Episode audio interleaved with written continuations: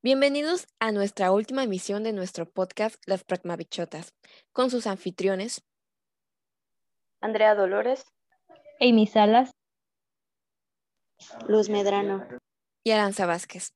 En este último espacio daremos una breve conclusión de todos los tópicos que hemos abordado a lo largo de este podcast, de manera que les ayude a recordar y encapsular mayormente la información dada.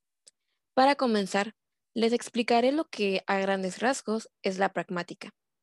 La pragmática es una disciplina lingüística, pero su competencia abarca elementos o ámbitos extralingüísticos que influyen radicalmente en las situaciones de comunicación, es decir, estudia el significado, así como el sentido de los enunciados.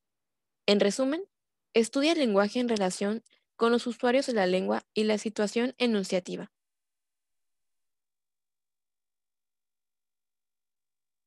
Resumiendo el segundo capítulo, concluimos que los componentes pragmáticos en el lenguaje se dividen en dos.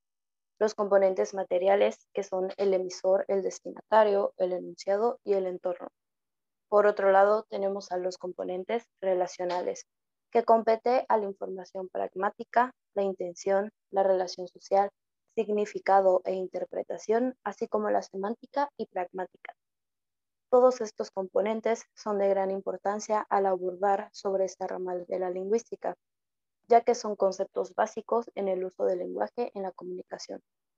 Por ello, es necesario proporcionar información detallada de los diferentes tipos de elementos que configuran la situación comunicativa.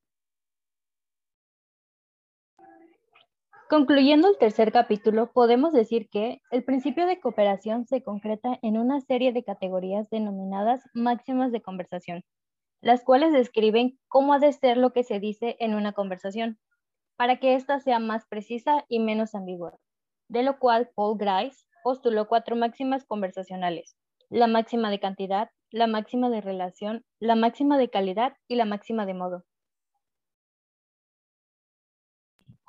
Como comentarios finales puedo concluir que estos temas son actitudes que tenemos día a día y que hacemos de manera inconsciente, como las máximas al momento de cambiar la forma de hablar con los demás o la flexibilidad que tenemos en el lenguaje dependiendo de las situaciones en las cuales estemos inmersos.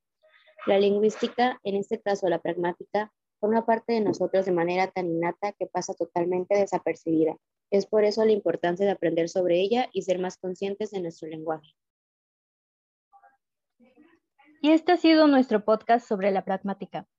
Esperamos que les haya sido de mucha utilidad. Sigamos compartiendo nuestro conocimiento. Recuerden que el aprendizaje es de todos. Hasta pronto.